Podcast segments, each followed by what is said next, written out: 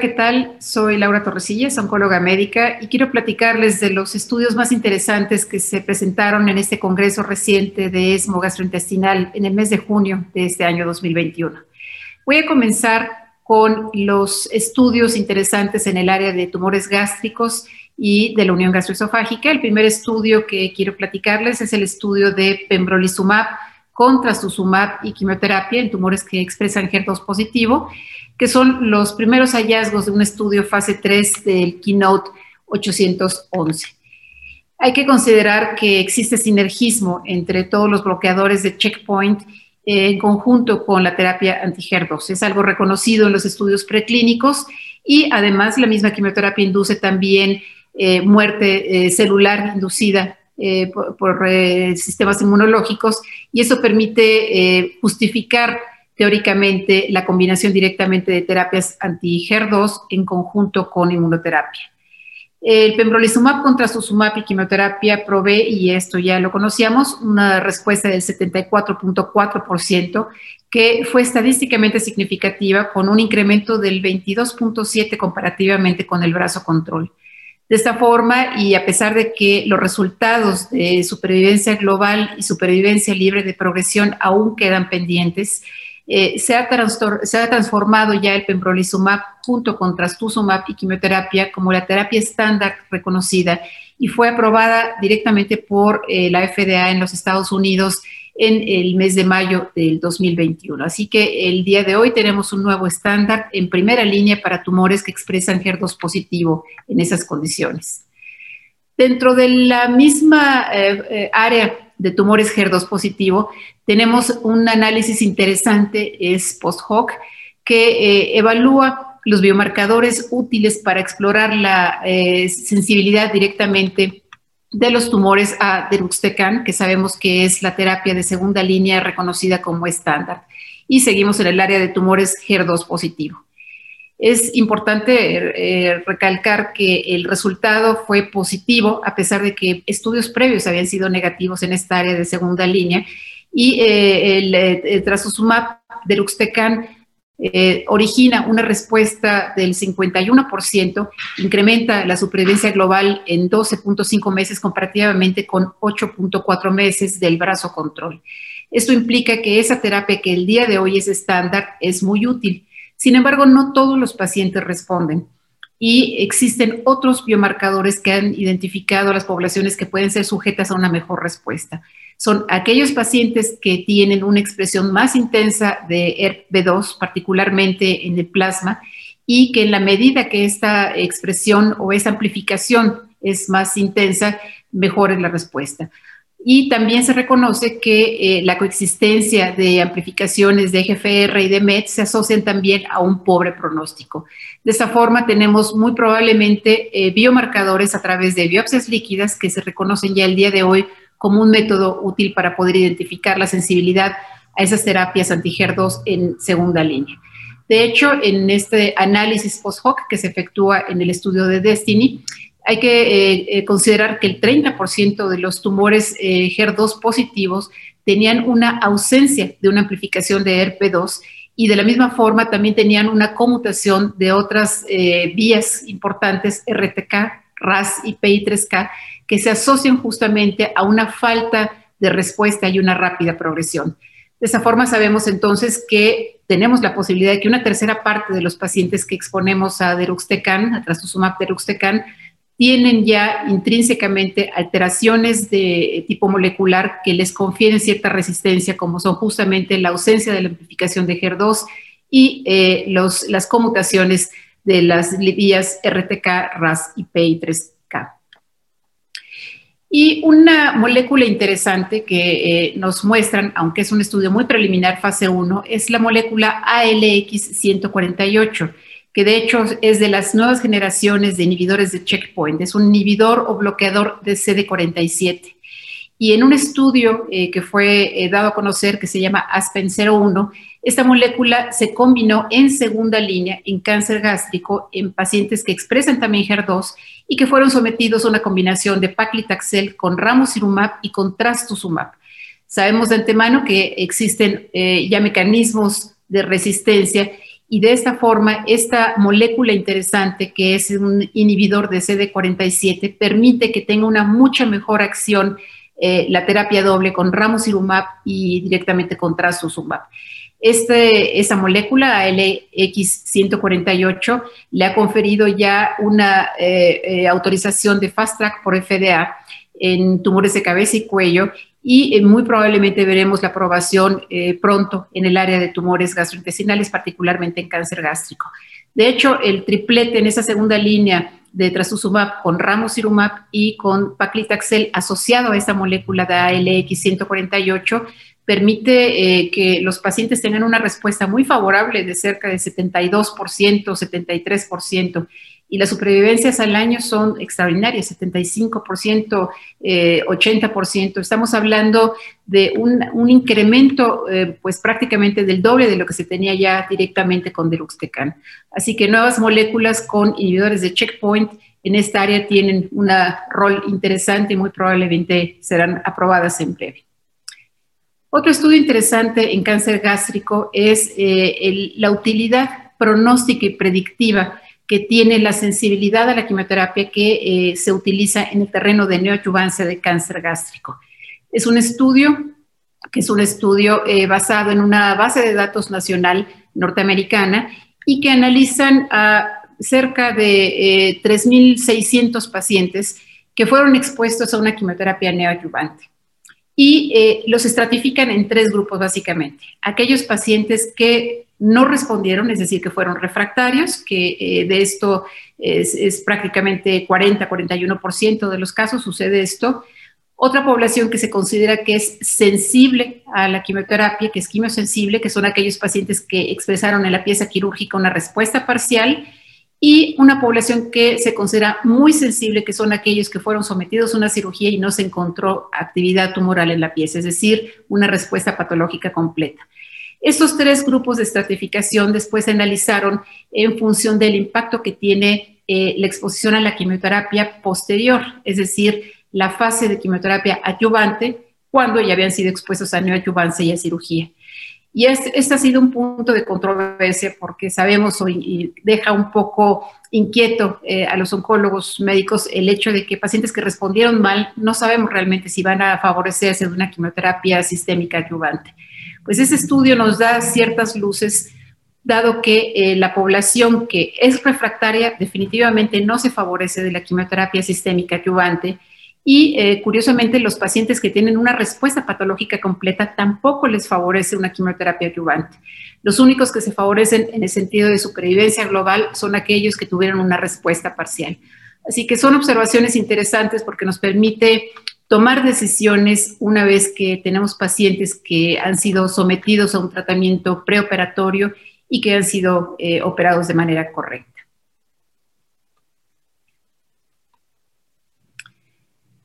En el terreno del cáncer de colon tenemos también varios estudios, algunos iniciales interesantes. Eh, sabemos que la microbiota es un elemento fundamental para poder considerar eh, resistencia a ciertos eh, fármacos de quimioterapia, un mal pronóstico en función del perfil de la microbiota, incluso modularlos con antibióticos el día de hoy en la fase de quimioterapia. Sin embargo, en el terreno de la inducción de cáncer de colon, también ha tenido algún elemento fundamental la microbiota. Y esto se asocia justamente en un análisis que eh, refleja eh, la doctora Perrot de, este, de, la Gran Bretaña, en donde analiza sobre la base, una gran base de, este, de pacientes con cáncer de colon, la incidencia de cáncer de colon en aquellos que fueron sujetos a tratamientos eh, de antibióticos eh, de manera excesiva. Eh, sabemos de antemano que la exposición a antibióticos cada vez es mayor y sabemos que incrementa el cáncer de colon en pacientes mayores. Sin embargo, el estudio que presentó en esta ocasión analiza el impacto de los antibióticos en el desarrollo de cáncer de colon en poblaciones de menos de 50 años. Y de hecho, de este análisis que efectúa de cerca de 7.000 pacientes, encontró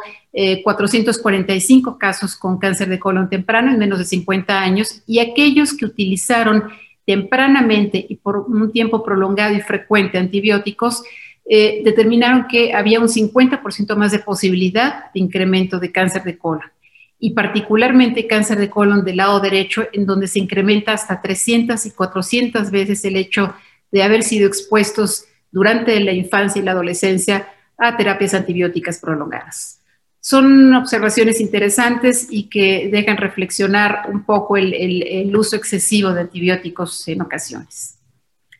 Otros estudios interesantes eh, son estudios que eh, han dado un seguimiento más prolongado o que han hecho reanálisis al interior de los mismos estudios y que son interesantes porque nos permite ver otra visión de ellos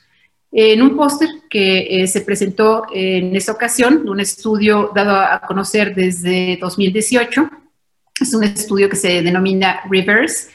y es un estudio que analiza en cáncer de colon, población KRAS wild type, pacientes que en el escenario de una tercera línea son sujetos a un tratamiento con regorafenib y que ante la progresión continúan con cetuximab, ya sea solo o asociado a irinotecan, eh, solamente que aquellos pacientes no hayan sido previamente tratados con anti-GFR en una primera o en una segunda línea. Y este brazo lo comparan con la reversa, es decir, comenzar con la exposición de cetuximab con irinotecan y ante la progresión directamente regorafenib. Lo interesante aquí era tratar de identificar qué es mejor, comenzar con regorafenib y seguir con cetuxi o comenzar con cetuxi y después regorafenib. Eh, los resultados que ya habían sido publicados eh, nos mostraron que directamente en función de la supervivencia global, la secuencia de regorafenib seguida de cetuximab tiene una proporción más baja de pacientes vivos comparativamente con cetuximab eh, seguido de regorafenib, que son 88%, perdón, de eventos. Eso quiere decir que es más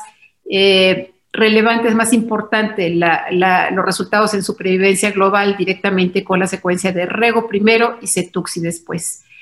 Eh, se analiza aquí eh, la calidad de vida y es muy eh, parecida la calidad de vida en los dos grupos. Sin embargo, durante los periodos de exposición a regorafenib baja la calidad de vida y esto se debe particularmente al proceso de fatiga que es muy intenso y al proceso de anorexia. Así que para efectos prácticos, eh, la conclusión sigue siendo que eh, la secuencia de rego seguida de cetuxi para esa población es la mejor, pero sigue siendo la fatiga lo que deteriora la calidad de vida en, estas, en esos pacientes. Otro póster interesante es eh, el estudio SAFIR, que tiene el objetivo de analizar el mantenimiento de una GFR, en este caso panitumomab, después de que fueron expuestos inicialmente a una combinación con Folfox y Panitumumab en una primera línea, por supuesto pacientes con RAS wild type, y que después de seis ciclos fueron sujetos a un mantenimiento con M-Folfox y Panitumumab versus FL con Panitumumab. Para efectos prácticos, eh, los dos brazos contienen panitumumab y eh, fueron positivos en función del modelo estadístico que se diseñó en forma inicial, que pretendía que se mantuviera una supervivencia libre de progresión por encima de nueve meses. En los dos brazos se logró tanto en el grupo de mantenimiento de M-Folfox Company versus FL Company, pero definitivamente hay un incremento en la toxicidad asociada al oxaliplatino, de esta forma, eh, los dos brazos son eh, positivos desde el punto de vista estadístico, pero eh, sí tiene una preferencia el sujetar a los pacientes o el exponerlos directamente nada más a FL, evitando el oxaliplatino. Y esto va de la mano en conjunto con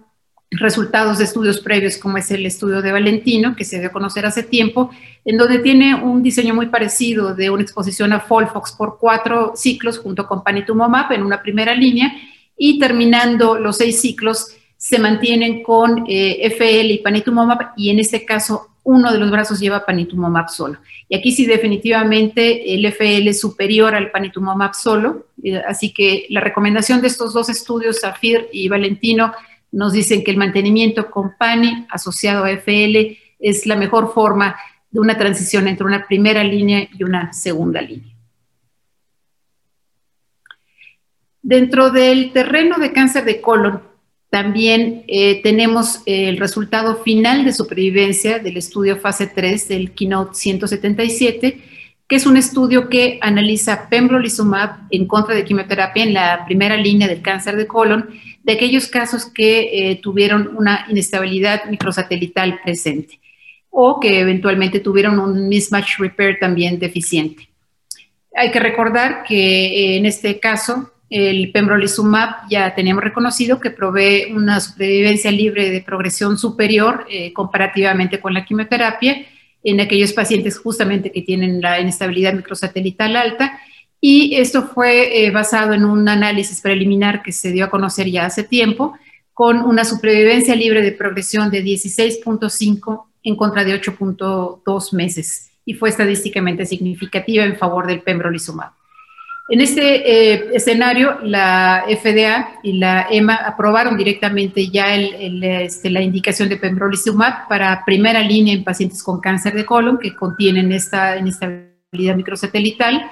pero la FDA lo condiciona a la inestabilidad microsatelital alta y a la deficiencia de mismatch repair solamente. Eh, en este caso, se da a conocer en este Congreso los resultados finales de supervivencia global, que es lo que se agrega. Eh, nada más para recordar que las respuestas son del 44% directamente en el brazo de pembrolizumab, lo cual es bastante bueno. Y en el caso de la supervivencia global, tenemos una HR de 0.74 con un valor de P de 0.03, pero de acuerdo a el límite superior establecido eh, o, eh, para el valor alfa de una, del, este, del modelo de una sola cola, se estableció que la P tenía que ser mayor de 0.0246, de tal forma que a pesar de tener el HR de 0.74 con una P de 0.035, eh, no fue significativo, aunque numéricamente es claro que las curvas son superiores y son favorables para el brazo directamente de pembrolizumab, en donde no se ha alcanzado todavía la mediana de eh, supervivencia global. Cabe mencionar que, aunque numéricamente superior, eh, tenemos el hecho de que el 60% de los pacientes sufrieron un cruce y fueron tratados directamente del brazo control posteriormente a la progresión junto con tratamiento con PD1. Así que esto pudo haber impactado, pero a pesar de ello no se modifica la indicación de pembrolizumab como una terapia adecuada y estándar para aquellos pacientes que tienen inestabilidad microsatelital alta en primera línea. Y siguiendo con el bloque de cáncer de colon, dos estudios interesantes dados a conocer, que son dos estudios fase 2. Uno de ellos analiza el valor directamente de eh, TAS-102 asociado a la combinación de quimioterapia, y hay que recordar que el TAS-102 eh, se utiliza en el escenario de una tercera línea, en este caso, y se asocia a cetuximab en aquellos pacientes que tienen un estado de RAS wild type y que fueron previamente expuestos a un anti-EGFR. Es decir, es una eh, condición muy parecida a la reexposición al anti-GFR, como lo hizo el estudio de Cricket, recordando que es conveniente tener un periodo de descanso del anti-GFR entre una primera línea y una tercera línea de aproximadamente unos cuatro a seis meses. Ese es el objetivo de este estudio. Y lo interesante aquí es que el TAS-102 eh, induce directamente un daño eh, sobre el DNA y también induce este, una afección o inhibe directamente la eh, timidilato sintetasa y activa también algunas vías de EGFR y AKT que favorecen justamente la acción de la terapia anti-EGFR. Así que el sinergismo que se eh, intenta lograr en ese escenario de tercera línea en un rechallenge o retratamiento de TAS-102 con anti-EGFR tiene una justificación plena. El objetivo primario de este estudio, que es un estudio japonés, es el, índice de control tumoral y eh, el índice de control tumoral que se obtuvo fue del 54%. Recordemos que este no tiene un brazo control, es un estudio fase 2. Eh, la mitad de los pacientes obtienen un control eh, tumoral, pero estadísticamente no se logra el objetivo acorde a los lineamientos establecidos estadísticamente. Interesante, la supervivencia global es de 9.8 meses en este escenario. Así que el eh, objetivo principal no se logró. La combinación de TAS con eh, directamente cetuximab en un retratamiento no parece ser positivo,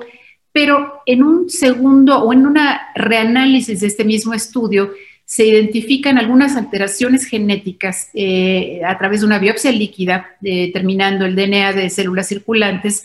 para poder predecir cuáles biomarcadores o qué alteraciones moleculares se pueden asociar justamente a las poblaciones que son resistentes a esta terapia de TAS 2 con anti-GFR.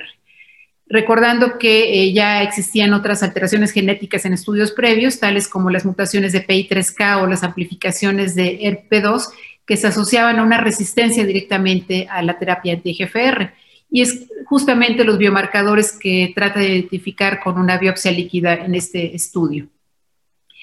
De este estudio encontraron que 32 eh, pacientes, el 60%, tenían alteraciones directamente de los eh, genes RAS, BRAF, PI3K o ERP2, incluyendo también MET eh, a través de una biopsia líquida, y que de estos pacientes del 60%, ninguno de ellos logró una respuesta parcial.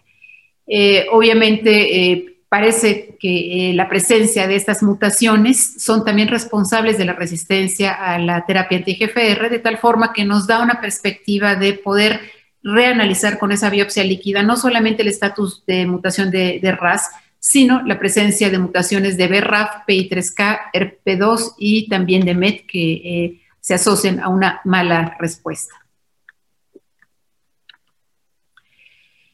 Eh, también siguiendo en el área de colon, un reanálisis también de un estudio interesante, eh, el estudio Regoland, identifica eh, el valor de algunos biomarcadores que pueden asociarse a una buena o una mala respuesta al regorafenib en un escenario de tercera línea. Es el estudio Regoland y recordando que la sobreexpresión directamente de angiopoyetina 2 eh, se asocia eventualmente a un incremento de la respuesta al regorafenib y eso es lo que tratan de analizar de manera eh, retrospectiva en una población que ya había sido sujeta a un tratamiento con eh, regorafenib.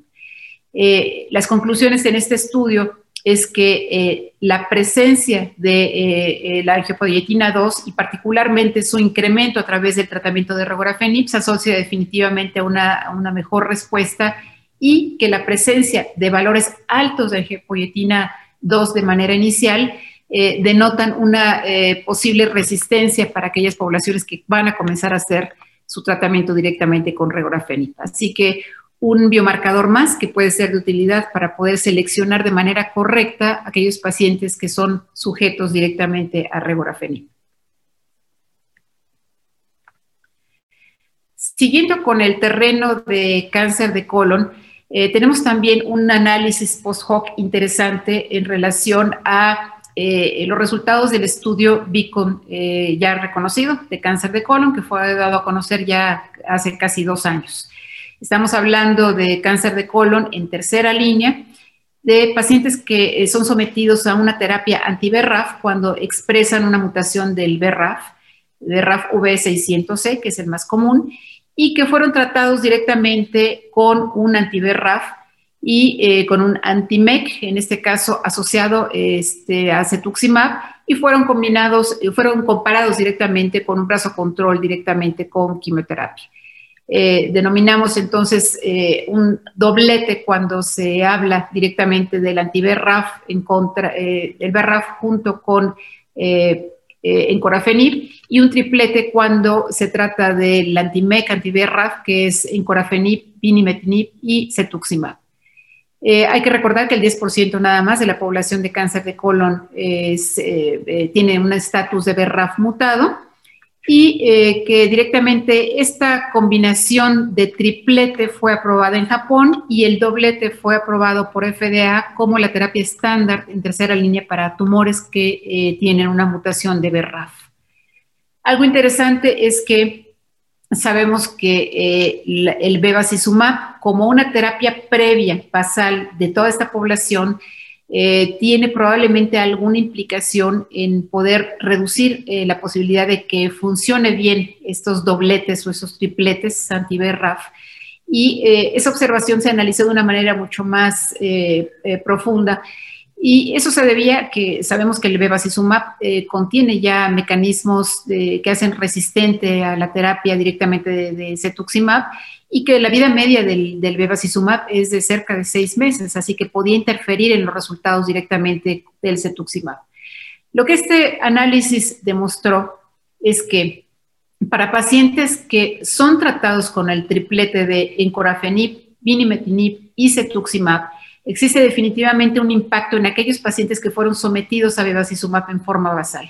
Un impacto negativo, es decir, no tienen una buena capacidad de respuesta y eso es estadísticamente significativo. De hecho, la supervivencia es de 8 meses en contra de 12 meses con o sin bevacizumab previo.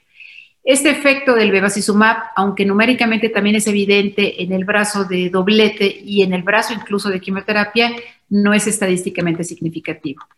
¿Qué impacto puede tener? Pues eh, al final, si los pacientes fueron sometidos a una terapia de bevacizumab, que eso sucede en dos terceras partes de los casos del estudio de Beacon, pues podemos considerar que ese es un elemento eh, que puede ser negativo en la posibilidad de una buena respuesta a particularmente el triplete. Hablando de cáncer de recto, tenemos dos estudios interesantes. Un primer estudio fase 2 que eh, analiza el impacto de la quimioradioterapia asociada a la inmunoterapia, reconociendo de antemano que el propio efecto de la radioterapia libera neoantígenos, lo cual favorece mucho el efecto de la inmunoterapia. Así que ese estudio de Habana, que es el estudio que menciono, que es un estudio fase 2 hecho por los italianos, es un estudio en donde en forma inicial se utiliza en población de alto riesgo con tumores de T3 o T4 clínicos, con eh, ganglios positivos, con enfermedad localmente avanzada de recto. Se analiza el impacto de quimio con radioterapia estándar, con las 25 sesiones habituales, en conjunto con Avelumab. El objetivo primario era básicamente la respuesta patológica y una vez que fueron sometidos a quimio-radio con la inmunoterapia de Avelumab, eran sometidos a la cirugía con una eh, resección eh, mesorrectal y posteriormente a la terapia de quimioterapia eh, básica que se suelen someter a estos pacientes estándar. El resultado en estos casos fue,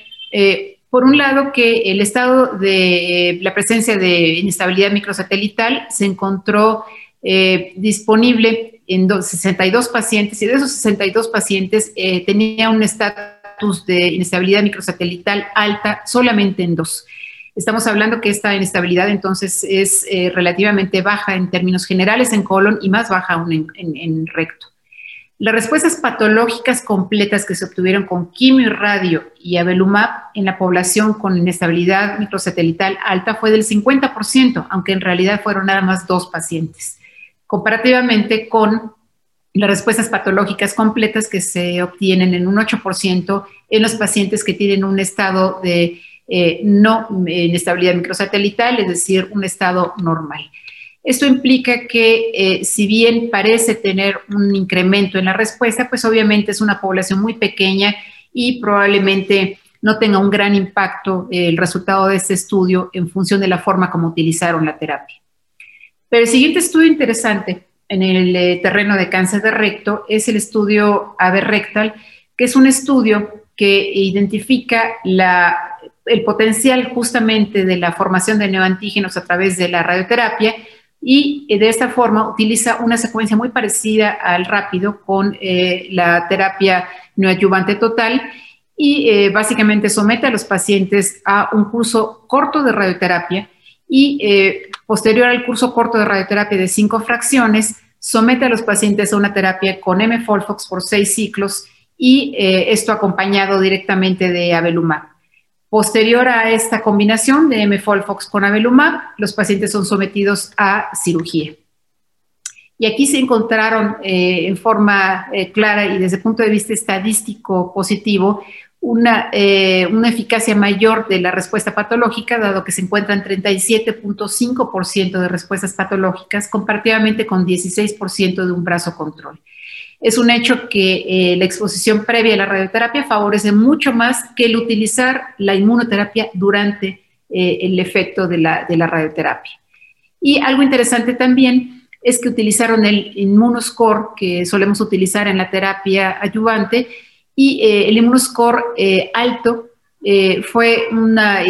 forma de identificar aquellos pacientes que se favorecían más de respuesta patológica completa. Y finalmente, en el terreno de tumores neuroendocrinos, no hay una información extraordinaria. El estudio de NETER 1, que es un estudio que ya se ha dado a conocer hace dos años, tres años, tiene en esta ocasión un nuevo corte, un seguimiento a 6.3 años. Y recordando que es un estudio en donde se analiza en forma comparativa en aquellos pacientes con tumores neuroendocrinos avanzados, que bien diferenciados de intestino eh, medio, que eh, expresan eh, receptores de somatostatina y que fueron sometidos en una primera forma de tratamiento a octreotide y que progresaron, son aleatorizados a dos brazos. El incremento del octreotide a una dosis doble eh, en contra del el octreotide a la misma dosis de 30 miligramos basal, pero en conjunto en este caso con eh, cuatro ciclos de dotate 177 lutecio, eh, que es un, radiofármaco.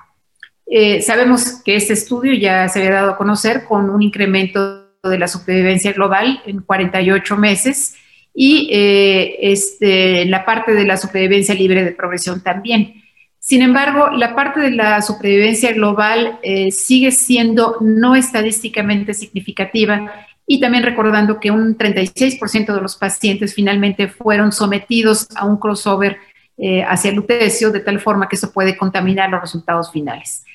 Tenemos, de todos modos, un estudio positivo en la supervivencia libre de progresión y eh, sigue siendo una terapia como la mejor alternativa viable para tumores que expresan receptores de somatostatina eh, positivos y que han fallado directamente a una primera manipulación con octreotide. Esos son eh, los estudios más importantes dados a conocer en este Congreso de ESMO Gastrointestinal 2021 en el mes de junio y esperando que al final este resumen haya sido interesante para la mayor parte de ustedes.